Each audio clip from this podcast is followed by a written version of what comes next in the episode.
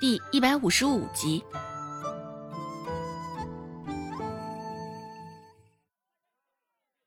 周芷也想到了之前的事儿，看着眼前的温志安，周芷继续保持缄默，没有开口。温志安颇感无趣，一双眼睛跟着周芷的动作移动着。只见那一个个白色的三角，一脸困惑的伸出了手，抓了一个小三角放在手间把玩着。温展好奇的问道：“这是什么？怎的长得这般奇怪？”将小三角放在鼻端嗅了嗅，还闻到上头的清香味儿，略带着几分的苦涩，甚是好闻。注意到他的动作，周芷眼睛眨了眨，顿时心生一计：这是焦骨兰，用来泡茶的，这可是好东西，功效堪比小人参。周芷叹了口气，继续说道：“哎。”只是这镇上识得这玩意儿的人并不多，这半天过去了，还剩下这么多焦骨兰没卖出去。这般回家，嗯，也不知道会怎么教训我。周芷说话的声音低低的，仿若其中藏着不安、恐惧，还藏着惆怅与无奈。温志安一想，教训小嫂子，这怎么行？顾寒生不在，岂能让别人欺负到小嫂子的头上？也不多想，温志安直接大手一挥，买下了所有的焦骨兰，一文钱一个茶包，这也是周芷斟酌过后的价格。周芷心里清楚，这个价格对镇上不少人来说已经不算便宜了。不过这焦骨兰的价格颇高，还能反复冲泡。况且在制作茶包时，也付出了些许的包装费，一文钱一个茶包，值得。而温志安掏钱的时候，眼睛都没带眨一下，看着他这般，周芷不仅心生妒忌。顾寒生是个不缺钱花的，这温志安显然也是，也不知道他们的钱从何而来，是跟王跛子一样剽掠老百姓的。还是有其他的手段，周芷就不得而知了。温志安拎着那十几个茶包，摇着手上的扇子，笑盈盈的开口说道：“等寒生回来了，我定会告知你一声。一个人在这等的，小嫂子该要望眼欲穿了，害相思病了吧？”周芷，嗯，一瞬间，周芷有几分后悔。应该将这茶包卖得更贵些的。温志安丝毫没有当了冤大头的感觉，甚至还能依旧嬉皮笑脸的在那插科打诨。周芷深呼吸一口，懒得与温志安多做纠缠。毕竟跟着顾寒生的就没一个正常的，也不知道这人以群分还是耳濡目染。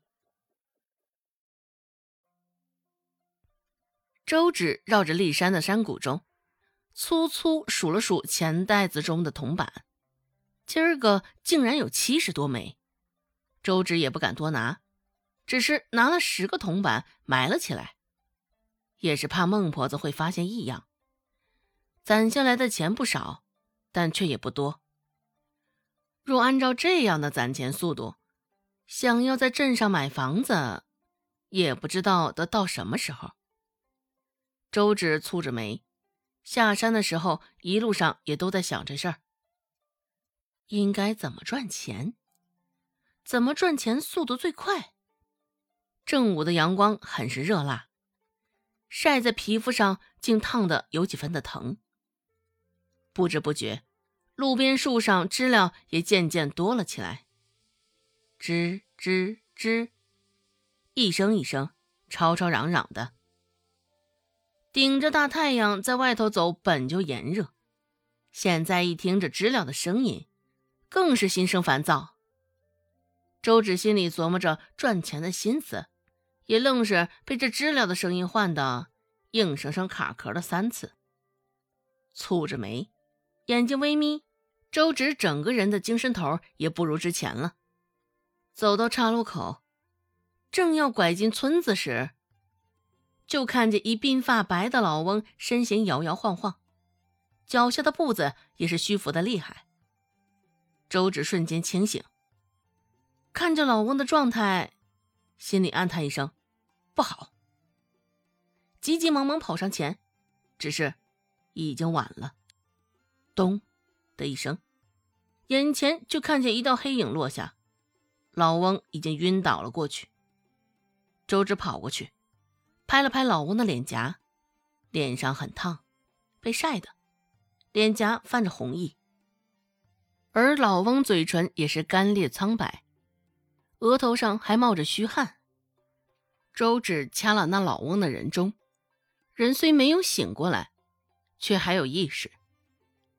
因为疼痛，老翁合着的眼皮底下眼珠子咕噜动了一下，应该是中暑了。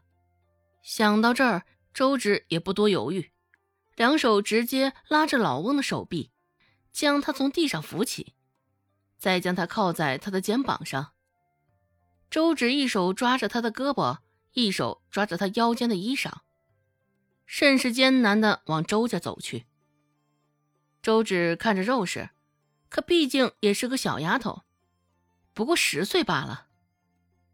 现在扛着这么一个男人，不仅是力量，还是体力，终归是弱了些。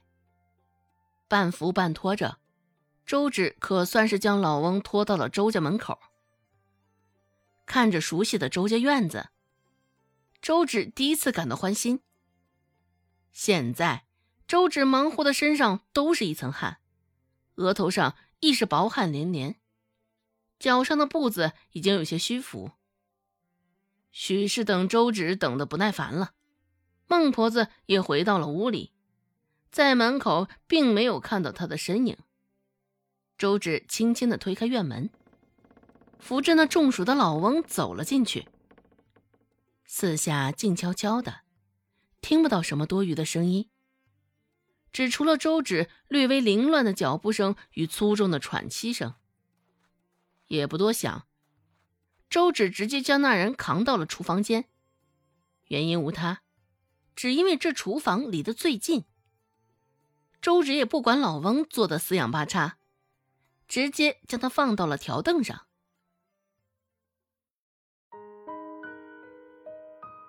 本集播讲完毕，感谢您的收听。